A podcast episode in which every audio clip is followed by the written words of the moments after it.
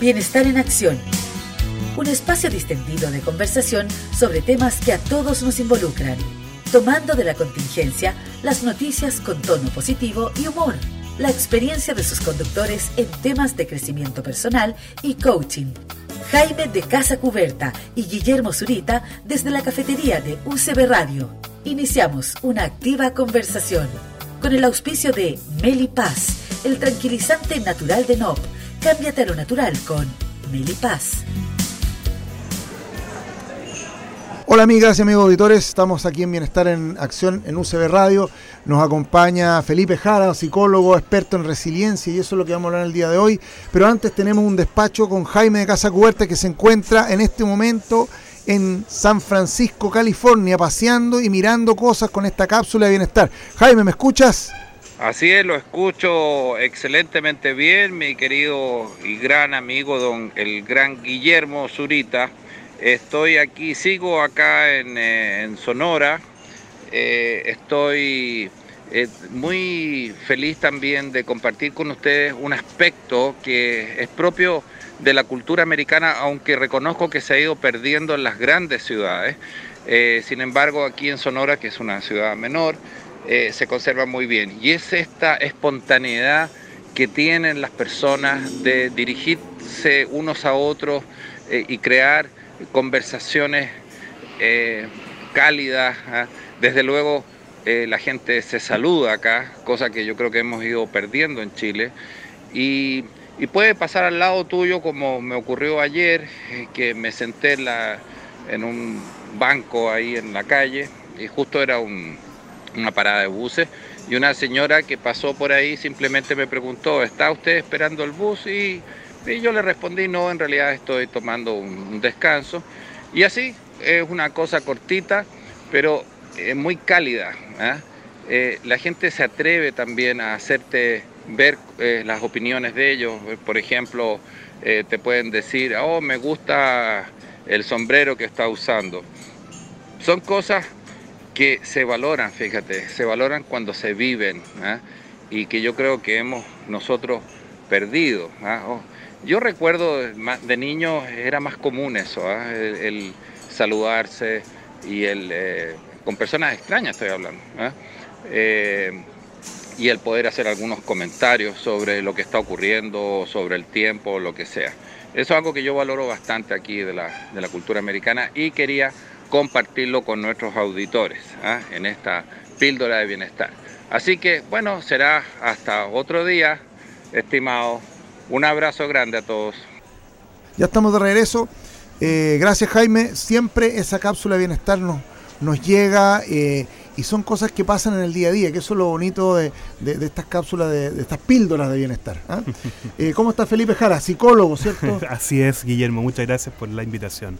Yo feliz de estar acá, de poder hablar de un tema tan bonito y tan importante en este momento, que impacta a tantas personas, en el fondo el poder hablar de cómo poder estar mejor, la resiliencia.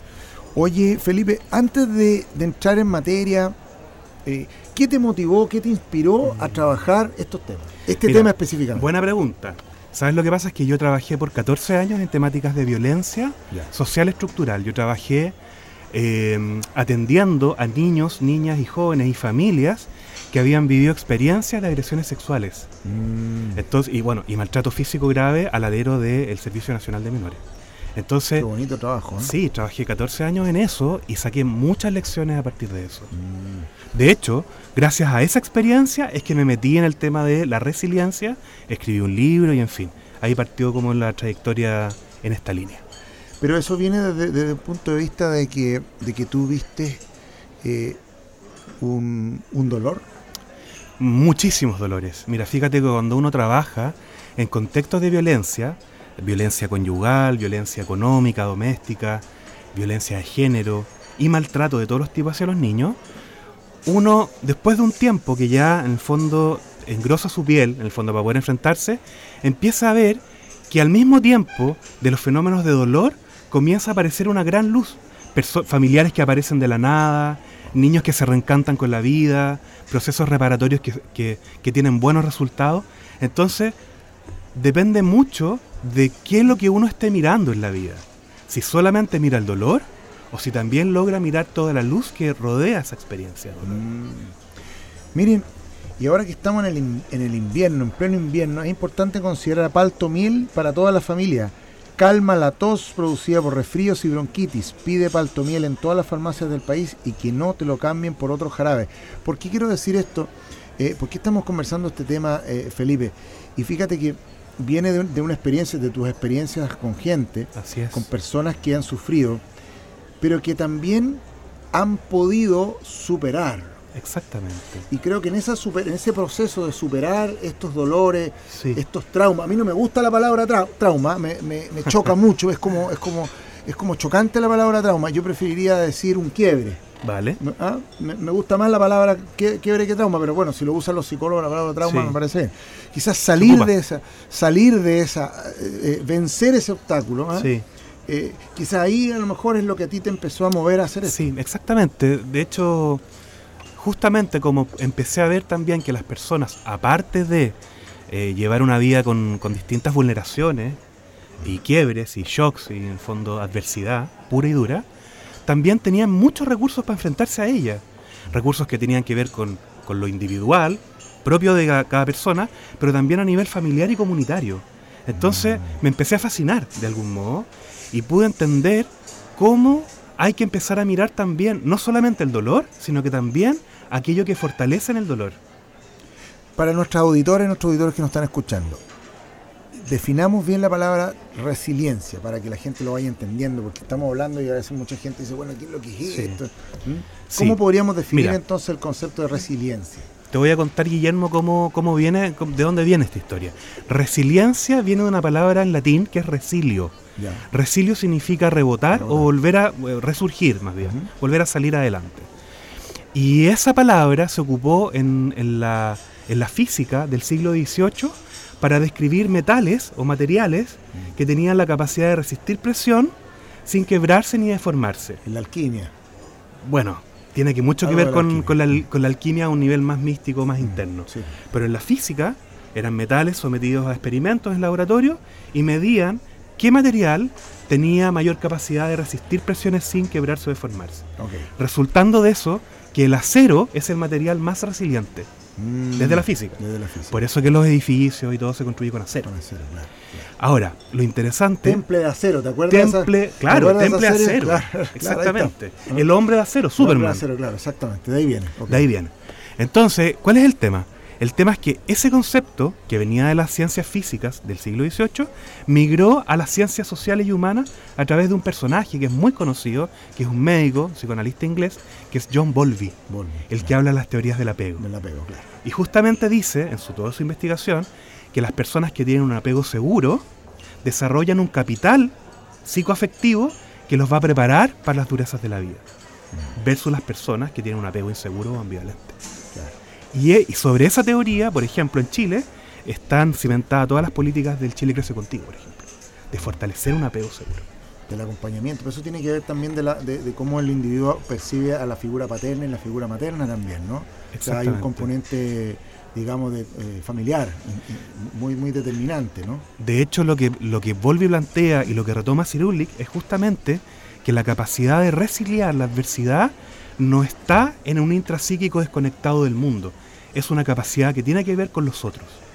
Y de hecho, Cirulik plantea que existe una persona que es un tutor de resiliencia, alguien del mundo relacional afectivo de las personas que sirve de puntal afectivo en los momentos de adversidad.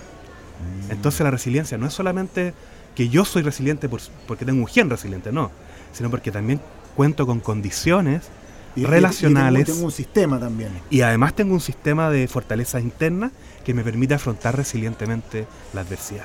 Oye, por ejemplo, ¿qué le pasa a la gente que no tiene estos recursos? Eh, ¿Y cómo poder volver a que los, pueda tener? ¿Son recuperables? O sea, ¿se pueden, se puede, eh, eh, se pueden obtener esos recursos? ¿Se pueden trabajar esos recursos? Instalarlo en, las personas para que lo, puedan ser resilientes? Qué, linda pregunta, Guillermo, porque justamente ese es mi trabajo. Yo me dedico a eso, a, fortalecer, a potenciar, a enriquecer los recursos resilientes de individuos, familias y comunidades. ya sean comunidades empresariales o comunidades escolares o comunidades de cualquier tipo. Mi trabajo justamente en Resiliencia consiste en ayudar y fortalecer que las personas construyan recursos internos que los ayuden a afrontar resilientemente la adversidad. Por ejemplo, ¿qué, recursos internos, por ejemplo? Para que los Mira, entiendan así del día a día algo muy sencillo. Vamos, vamos al hueso, decís tú. Ya. Mira, por ejemplo, todos los estudios que hoy día se han desarrollado en neurociencia y en psicología positiva plantean que las personas que viven con mayores estados de bienestar responden más resilientemente a la adversidad. Y eso tiene que ver con que alimentan eh, en su interior las vías del placer, que tiene que ver con la liberación de dopamina, endorfina, feromona, oxitocina, que cuando enfrentan la adversidad tienen un piso tonificado para enfrentarse ante ella. Mm. Son los optimistas, por ejemplo. Los optimistas. Por ejemplo, el optimismo, la gratitud, la alegría y la compasión están súper estudiados de que personas que alimentan esas emociones responden mejor a la adversidad. A la, adversidad, claro. O sea, nuestros auditores, nuestros auditores tienen que estar alegres, ponerse alegres, ¿ah? ¿cierto? Así es. Hay que alimentar la resiliencia, o sea, estar preparado, es como, Exactamente. Es como, es como prevenirla. ¿ah? De hecho, yo trabajo desde un enfoque preventivo, porque lo que yo quiero es instalar recursos internos que ayuden antes de la adversidad. Ya. ¿Te fijas? O sea, prepararse para. Prepararse para la vida. Mm. Si la vida tiene muchas eh, situaciones inesperadas, cambios, y más la vida hoy día. Mm. También, eh, no sé si te pasa a ti, Guillermo, que si uno hace un recuento de las personas que tiene al lado, la mayoría hoy día está viviendo grandes procesos de transformación, mm. de cambios, de crisis, de, de crisis, de, de transformaciones. ¿Cómo nos preparamos para asumir positivamente esas transformaciones? Ese es el trabajo que yo estoy desarrollando hace un Oye, y esto también, eh, Felipe, tiene que ver con, porque, por ejemplo, todos estos jóvenes que, eh, que, hoy en día tienen 20, 21 años, que les llaman la generación de los millennials, por ejemplo. Eh, y quizás podríamos hablar un poquito más atrás, podríamos hablar de 15 años, 16 años, que viven un mundo mm. de la inmediatez, viven en un mundo donde quieren todo rápido. Eso de alguna manera les eh, le genera cierto tipo de ansiedad en un pensamiento muy futuro, eh, de tener las cosas inmediatamente. Nosotros somos agradecidos, digo nosotros, porque prácticamente tenemos casi somos casi contemporáneos, vivimos el mundo sin internet y el mundo con internet. Entonces vivimos el mundo con, sin cable, con cable, eh, con internet y sin internet, con sin celular y con celular. Entonces pero esta generación no. Esta generación vivió con el Internet, mm. entonces viven en un mundo de inmediatez, de instantaneidad. Entonces eso les provoca una ansiedad tremenda. Entonces cuando tienen que enfrentarse a problemas concretos del día a día, eh, suelen ser eh, evadir. suelen evadir y ahí viene ya todo, todo este tema de las evasiones. Eh, y por otro lado, son hijos de padres que no los cuidaban, los dejaban abandonados, los dejaban cuidándose por una, por una nana, nunca le dieron mucho, mucho mm. cuidado. Entonces, es una generación difícil. Entonces, yo creo que muchos de nuestros auditores que nos escuchan ahora, y nuestras auditoras tienen hijos un poco de esa edad. Entonces, mm. a veces nos pasa, pasa que, a mí me pasa, yo a veces hago coaching a los jóvenes en los colegios, de segundo, tercero, medio, que el coaching vocacional, para que ubiquen su pasión. Entonces, con unas herramientas de medición, de autoconocimiento y todo, perfiles DISC y todo eso. Entonces, me, tocan cabros que me dicen que los papás trabajan todo el día y que no están con mm. ellos. Entonces, yo no soy su papá, ¿cachai? Entonces nos pasa, me imagino que, ahí es donde viene esta, este, esto que tú, que tú trabajas, de, poder instalarle a estos jóvenes o a estas personas estas herramientas para que puedan enfrentar mejor su día a día. Exactamente, yo le, yo le llamo a partir de la, literatura más norteamericana, porque aquí hay como tres grandes escuelas. La escuela eh, la escuela europea, donde está Cirulig, está bueno, ahí, ahí, está Víctor Frank, por ejemplo, que habla el, hombre en búsqueda de sentido. Esa escuela un poco más existencial, que tiene que ver con los vínculos.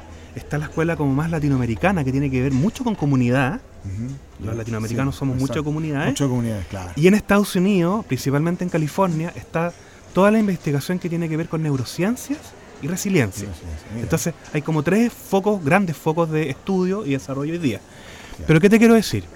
Que está está súper estudiado que las maneras que tenemos de vivir hoy buscan eh, la hedonia. A ver, vamos a ir un poquito más atrás. Aristóteles definió... vámonos a... Claro.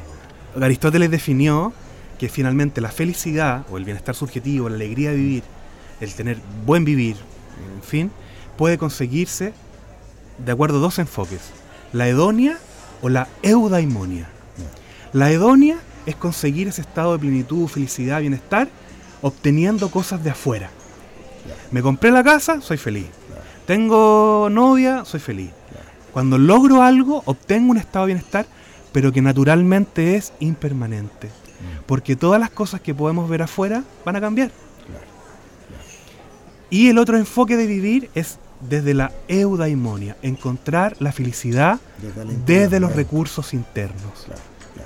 Entonces, las personas que han sido formadas en, un, en una sociedad que pone la felicidad afuera, claramente están sometidos a mayores factores de riesgo para poder encontrar su felicidad, porque la felicidad no la van a encontrar en ninguna cosa que cambie, si no la encuentran dentro. Claro, y ahí está un poco la, la, gracia. Vamos, vamos con una canción ahora relacionada un poco con la felicidad, ¿cierto?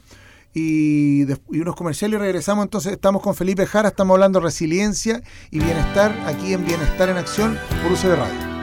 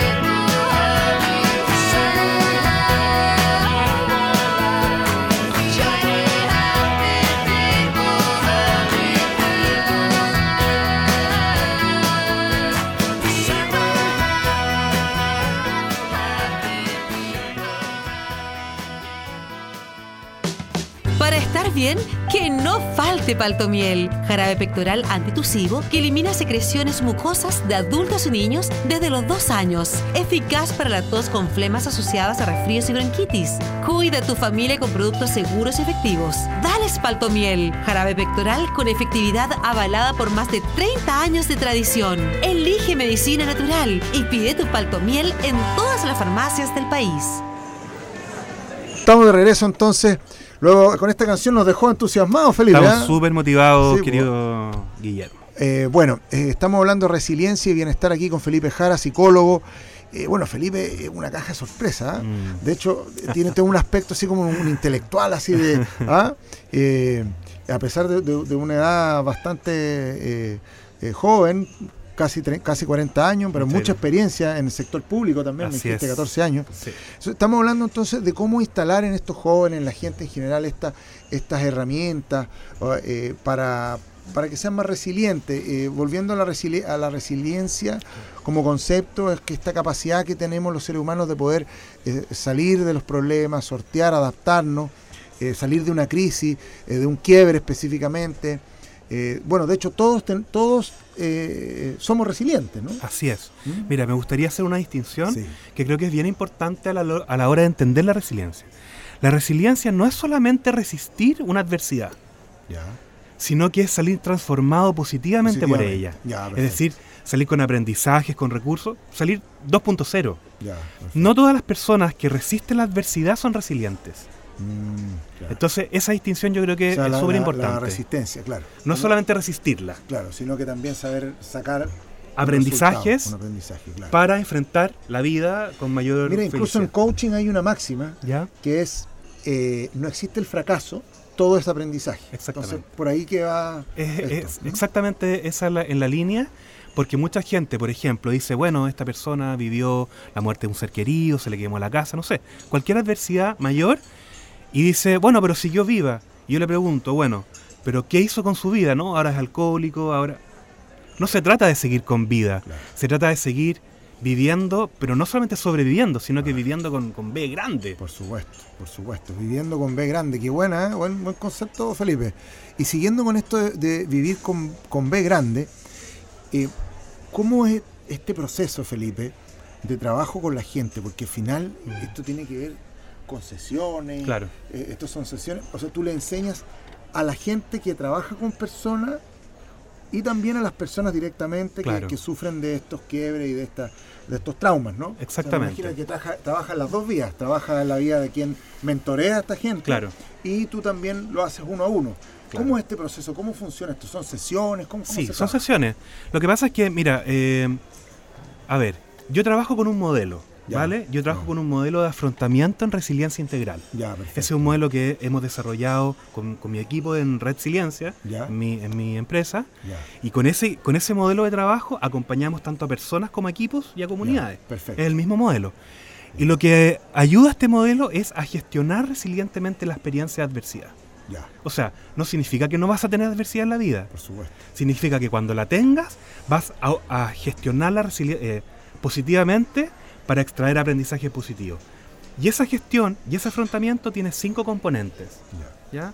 Y esos son los cinco componentes que se van realizando con las personas o con los grupos o con Ya. la familia. ¿Cuáles son esos componentes? Ah, te interesa saberlo. Sí, interesante.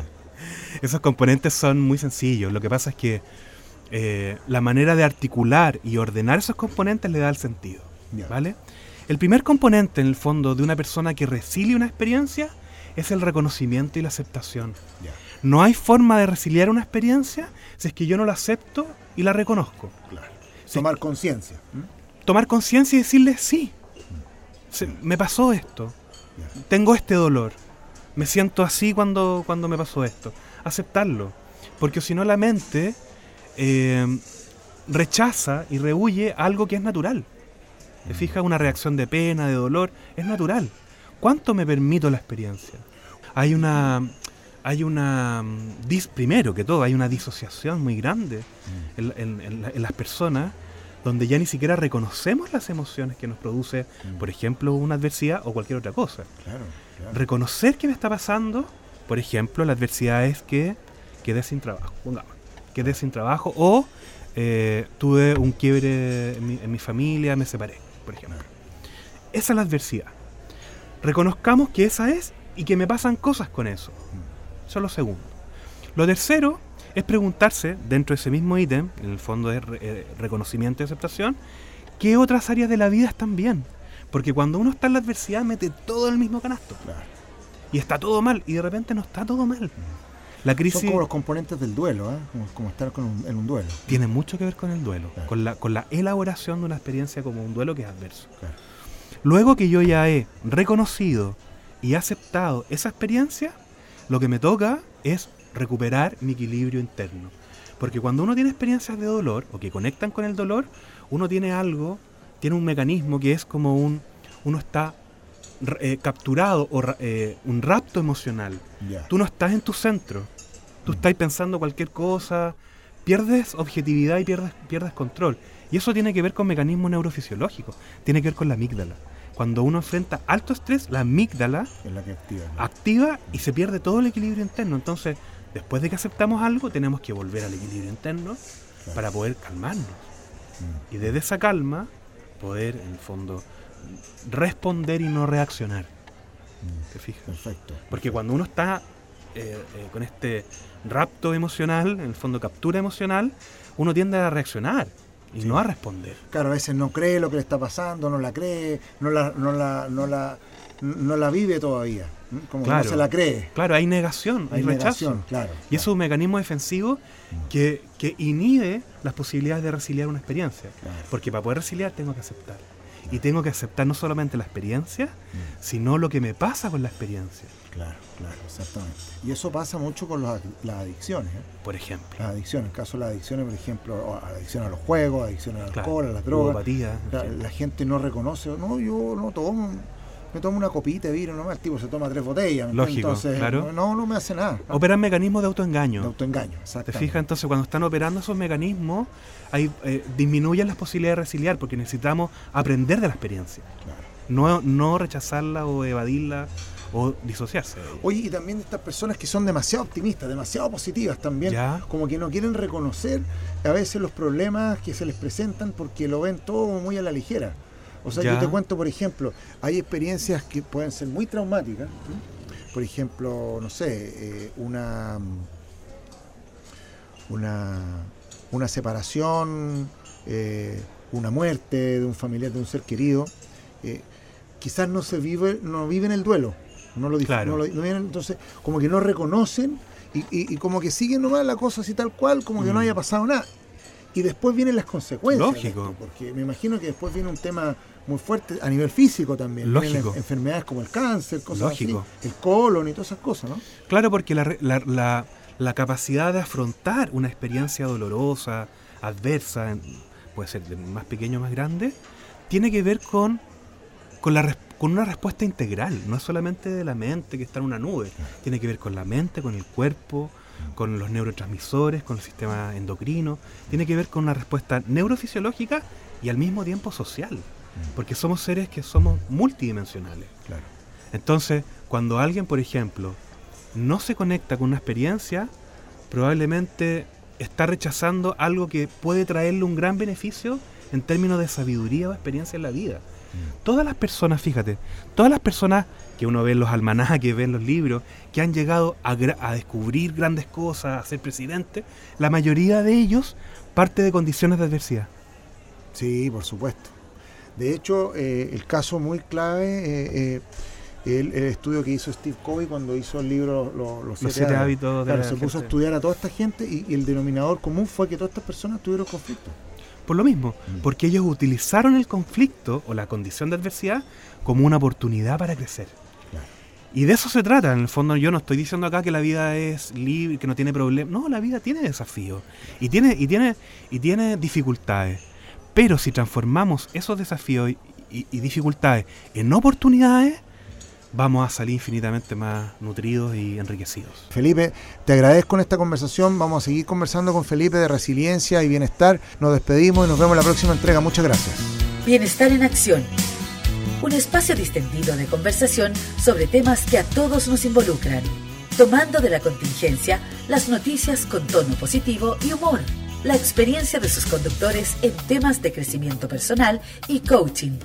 Jaime de Casa Cuberta y Guillermo Zurita desde la cafetería de UCB Radio, con el auspicio de Meli Paz, el tranquilizante natural de NOP.